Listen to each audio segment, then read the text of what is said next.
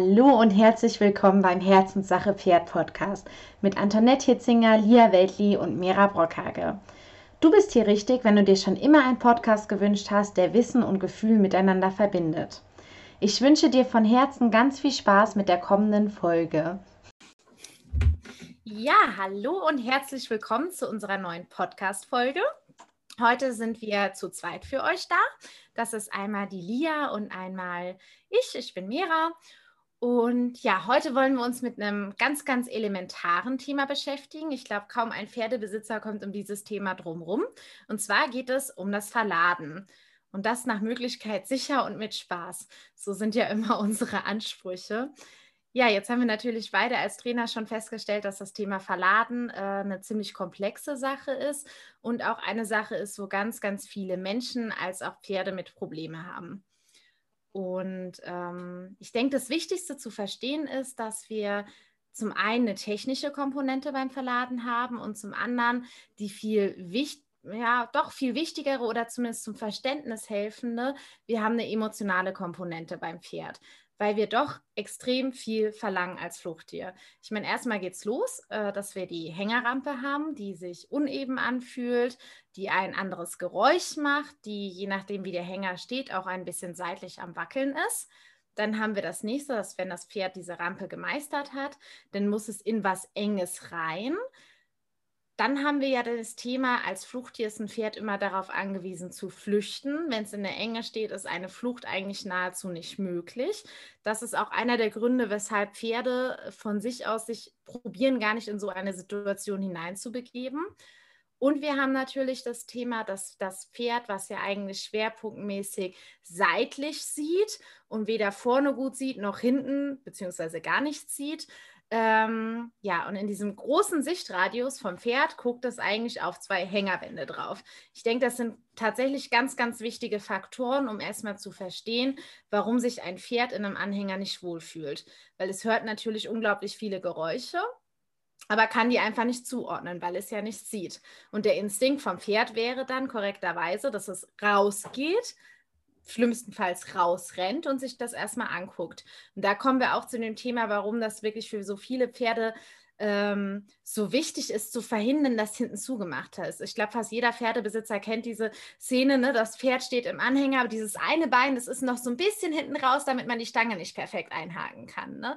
Und das ist so ein, ähm, ja, ich denke, so eine Art Sicherheitsmechanismus von den Pferden, um sich diese Möglichkeit offen zu halten, ähm, noch rein und raus zu können.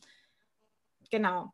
Und dann haben wir natürlich das nächste Thema, was dann ja, besser mal, wenn wir es wirklich so weit haben, dass das Pferd äh, ordnungsgemäß auf den Hänger gehen würde, dann haben wir aber ja noch die emotionale Komponente, dass es wirklich nicht weiß. Meistens fahren wir Hänger, um den Stall zu wechseln, in die Klinik zu fahren oder wenn wir Turnierreiter sind, auf ein Turnier zu fahren. So, das sind alles drei, sag ich mal, Sachen, die äh, schlimmstenfalls wirklich nicht schön sind, weil es Freunde verlassen muss, weil es äh, vielleicht auch den Menschen verlassen muss, sich komplett neu eingewöhnen muss. Ich sage mal, beim Turnier haben wir das nicht, aber ein Turnier ist tendenziell für die meisten Pferde trotzdem stressig und anstrengend und extrem viele Eindrücke. So, ich sag mal, wir unternehmen selten Hängerfahrten, die wirklich darauf ausgelegt sind, unser Pferd auf die nächste Koppel zu fahren. Und da darf man, denke ich, auch nicht vergessen, dass wir den Pferden überhaupt nicht erklären können, was jetzt als nächstes passiert, sondern dass es uns einfach vertrauen muss, ähm, dass wir wirklich für das Pferd denken und entscheiden. Und für mich war das so, als ich mir das alles mal vor Augen geführt habe, dass ich eigentlich überrascht war, wie viele Pferde doch noch einwandfrei auf den Hänger gehen. Ähm, weil ich danach dachte, dass ich das eigentlich echt Wahnsinn finde und dass das was ist, wo ich mir fest vorgenommen habe, das im Training mit zu berücksichtigen, dass ich nicht zu den Trainern gehören möchte, die sagt, äh, eine Verladeeinheit geht so lange, bis das Pferd auf den Anhänger steht, weil das grenzt für mich schon fast an Miss Vertrauensmissbrauch, wenn es ein wirkliches Thema äh, vorliegt. Ähm, sondern für mich ist es ganz, ganz wichtig, dass man das Verladen dann so aufbaut, dass man es bestenfalls äh, so schafft, dass das Pferd gerne auf dem Hänger geht. Ähm, wir haben da natürlich ein Thema, wo wir so ein bisschen einen Kompromiss machen müssen. Da erzählt Lia auch gleich noch eine ganz schöne Geschichte. Unser Wunsch ist natürlich, dass unser Pferd freudig, stressfrei auf dem Anhänger steht und durch die Gegend fährt.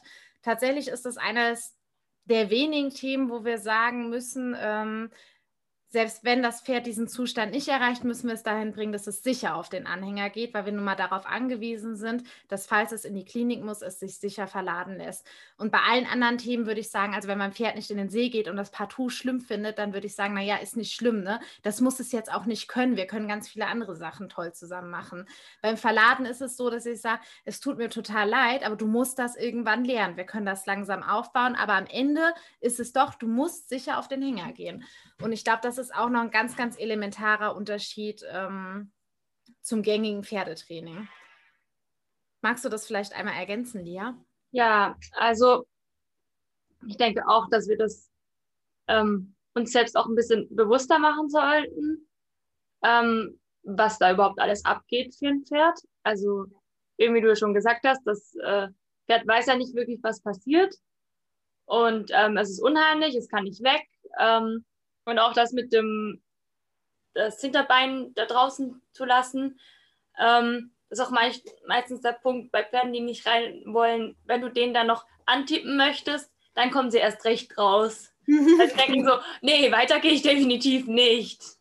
Ja. Ähm, und da muss man schon ähm, sich dann auch, ich finde, individuell fürs Pferd ähm, wirklich auch die Zeit lassen, wie du gesagt hast. Ich würde auch kein Hängertraining so lange machen, bis das Pferd im Hänger steht, weil es kann auch einfach sein, dass es total müde ist und total fertig und einfach da reinsteht, weil es nicht mehr kann, ja. aber nicht, weil es wirklich gelernt hat, okay, Hänger ist gar nicht so schlimm. Dann ähm, kommen wir fast eher so ein bisschen in die erlernte Hilflosigkeit, Resignation dann rein. Ne? Genau. Mhm. Ja. Ähm, und da finde ich es auch wichtig im Training, ähm, darauf zu achten, wie, wie ist der Zustand meines Pferdes? Also ist es noch wach und interessiert und kann es noch aufnehmen? Ähm, oder ist es so gestresst, dass wir erstmal was anderes machen müssen wieder und dann wieder neu an die Rampe ran? Ja. Oder ins Verladen? Oder ist es jetzt einfach auch schon so müde, dass wir das jetzt wegstellen, das Pferd, und das Ganze bearbeiten lassen und nicht noch mehr Reize geben, weil die kann es eh nicht mehr aufnehmen. Das ja. ja.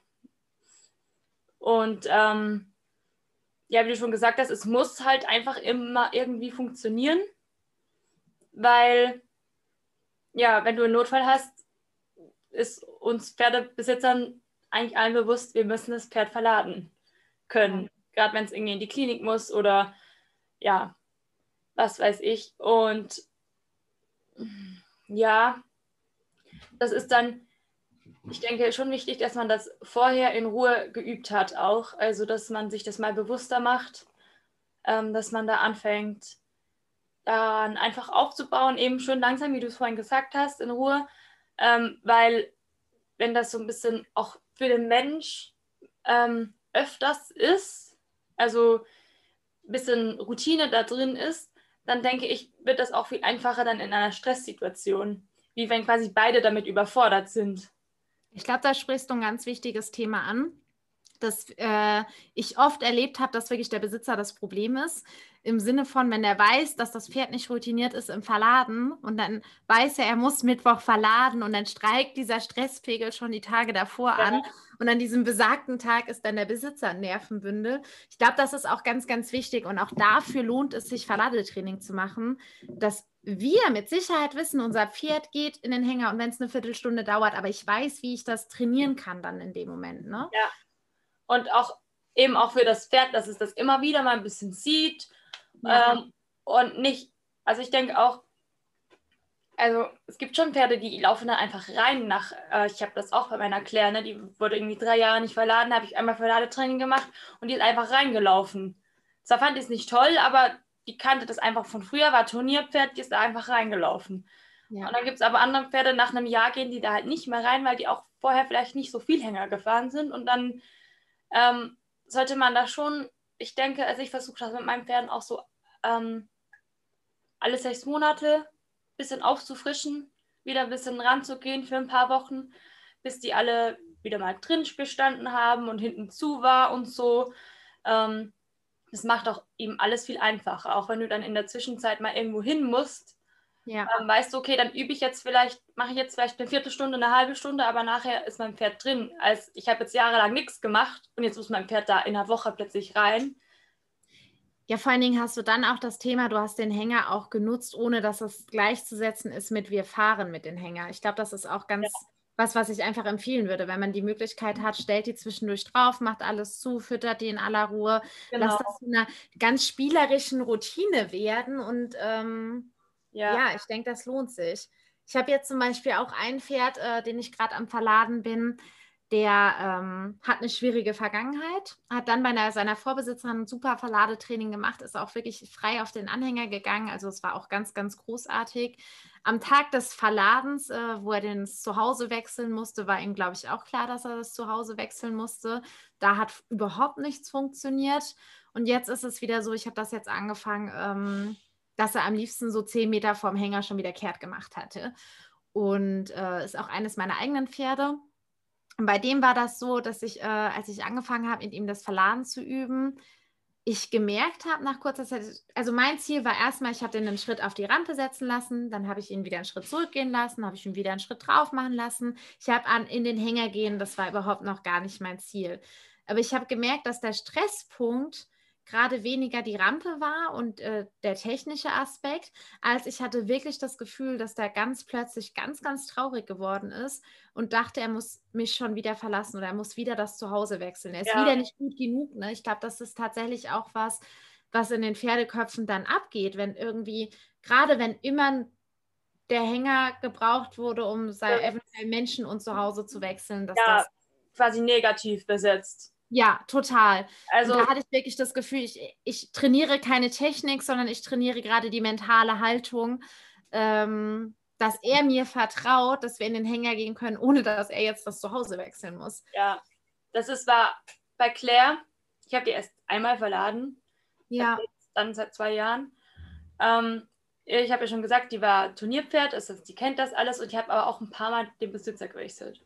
Mhm. Und als ich die auf die Rampe gestellt habe, ist sie kurz stehen geblieben, hat mich angeguckt, so, echt jetzt? Muss ich jetzt da rein? Mhm.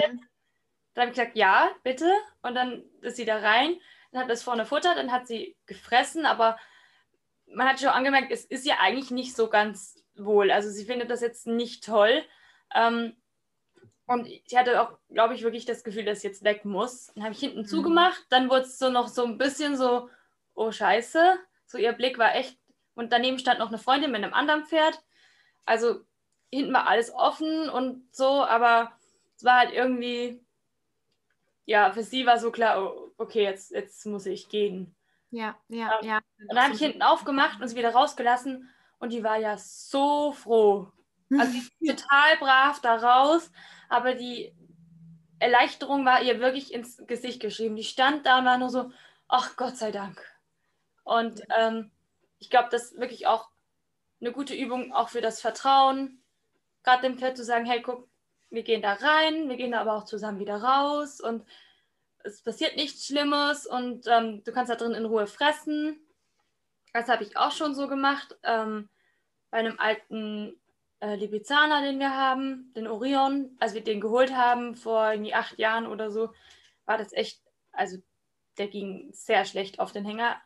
Ähm, wir haben den da irgendwie reinbekommen. Also meine Mutter hat das gemacht, Antoinette. Ähm, und dann wollte ich irgendwie zwei Jahre später oder nee, ein bisschen mehr, aber ein paar Jahre später wollte ich auf einen Kurs mit ihm und wusste, ich muss das jetzt trainieren. Mhm. Ähm, und ich habe bei ihm wirklich auch so ganz schwierig, ich habe ihn einfach immer da drin gefüttert. Ich habe irgendwie ein halbes Jahr vorher angefangen und regelmäßig das gemacht und ihn einfach immer wieder da reingestellt, ihn da gefüttert. Der kriegt sowieso ein bisschen Zusatzfutter, hat er das da drin bekommen und nachher durfte er wieder raus. Und dann, seitdem ist das auch kein Problem mehr. Da steigt er super ein. Ja. Ja, ich glaube, das ist es auch, sich da wirklich die Zeit für zu nehmen. Mhm. Ja, weil wenn man dann schon im Stress ist, dann, also ich denke, das kennen wir alles, wenn, alle. Wenn wir im Stress sind, dann, dann funktioniert es sowieso noch ein bisschen weniger, als es sowieso schon funktionieren ja, würde. Und das Pferd merkt natürlich auch, dass wir gestresst sind. Ich habe das auch mit Ganel, als die in die Klinik musste. Also die stieg eigentlich immer gut ein, bis auf das zweite Mal Klinik. Mhm. Nicht mehr in die Klinik und ich war sowieso schon im Stress, weil ich wusste, dass sie, weil ich schon gedacht habe, ja, sie möchte wahrscheinlich nicht einsteigen, weil die Klinik war letztes Mal nicht so toll. Die, ja, sie kam da, hat dann eine Spritze ins Bein bekommen und es hat ihr wehgetan und so. Und allein schon mit diesem Gedanken stand die nachher auf der Rampe und hat gesagt, nee. Geht gar nicht. Also, also nee.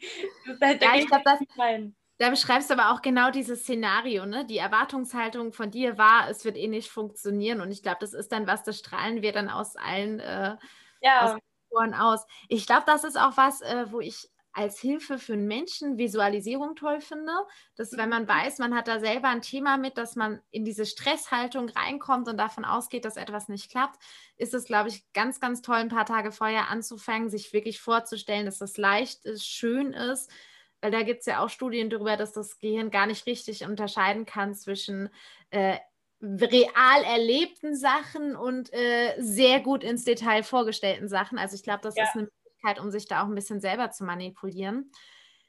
Ich würde jetzt gerne nochmal darauf hinweisen, so ein paar Warnhinweise geben. Ähm, oder auch ein bisschen Unfallvermeidung. Ich glaube, das äh, erste ist klar Handschuhe tragen, gerade wenn man weiß, man hat irgendwie ein schwieriges Pferd. Aber so ganz banale Sachen, die im Stress gerne und schnell passieren, ist, dass zum Beispiel hinten aufgemacht wird und das Pferd ist noch angebunden. So, und dann haben ganz, ganz viele Pferde den äh, rückwärts ins Renninstinkt, wenn dann endlich die Rampe hinten runterkommt und das Ding aufgemacht wird und können sich dann natürlich super, super, super bös äh, im Halfter festhängen. So ein Kundenpferd hatte ich schon, dem ist das, äh, oder der Besitzerin ist das leider passiert und das ist vorher einwandfrei in Hänger gegangen und Jetzt geht er wieder gut auf dem Hänger, aber das Stresslevel ist geblieben und das war vorher nicht da. Und ich denke, das ist was, was äh, ganz, ganz schnell passiert. Dann ähm, würde ich immer, wenn man die Rampe aufmacht beim Hänger, ich würde mich nicht dahinter stellen, sondern gucken, dass man seitlich stehen bleibt. Ähm, weil, es hatte ich auch schon, es gibt auch Hänger, wo sich, also ich hatte mal zum Beispiel einen Hänger, da hat sich dann die Stange gelöst.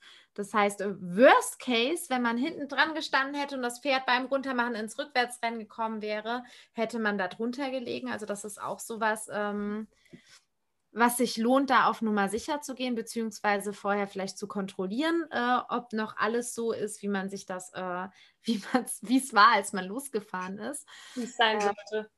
Was? wie es sein sollte. Ja, genau, perfekt. Das Wort habe ich gesucht, ja. Ähm, genau. Und dasselbe gilt eigentlich auch zum Stange einhaken. Auch da nicht direkt hinterm Pferd stehen beim Stange ein- oder aushaken, sondern gucken, dass man ein bisschen seitlich steht für den Fall, dass das Pferd einen Rückwärtsgang äh, einlegt, dass man da einfach so gewisse Sicherheitsaspekte noch mit im Kopf hat.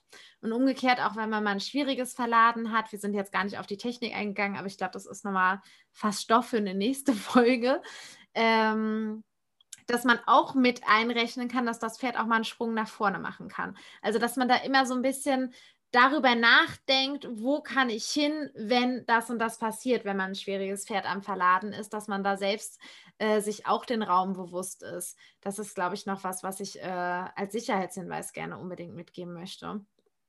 Ja, auch alles kurz doppelt überdenken, auch wenn man im Stress ist.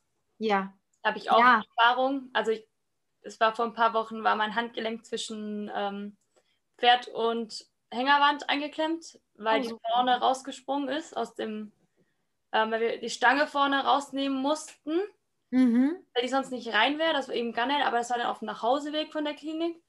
Mhm. Und war aber vorne das Tor noch offen, das kleine ja. Tür. Und die ist da einfach rausgesprungen, aber mein Handgelenk war noch an ihrem Strick also das mhm. ist auch nichts Schlimmes passiert. Aber es war, ist auch so ein Moment, wo ich dachte, ja, das machen wir jetzt auch nie wieder so. Ja, es ist immer so blöd. Ne? Man lernt am besten tatsächlich durch so Erlebnisse, aber bestenfalls spart man sich die Erlebnisse, weil die oft mit äh, langer wieder Regenerationszeit verbunden ja. sind. Gerade wenn wir beim Anhänger ein gewisses Stresslevel mit dabei haben. Genau. Und ähm, ich finde es auch nochmal wichtig, dann eben zu sagen, dass wir eben Stress vielleicht nicht ganz wegbekommen bei einem Pferd, aber wir können ihnen so weit beibringen, dass sie uns vertrauen können oder dass wir ihnen sagen, es passiert dir nichts in diesem Anhänger. Und wir üben das so lange, bis du dir auch wirklich ganz sicher bist, dass dir da drin nichts passiert. Dazu haben wir, glaube ich, noch eine Frage bekommen. Ich würde die gerade mal mit reingeben, weil ich glaube, die passt noch gut zum Thema.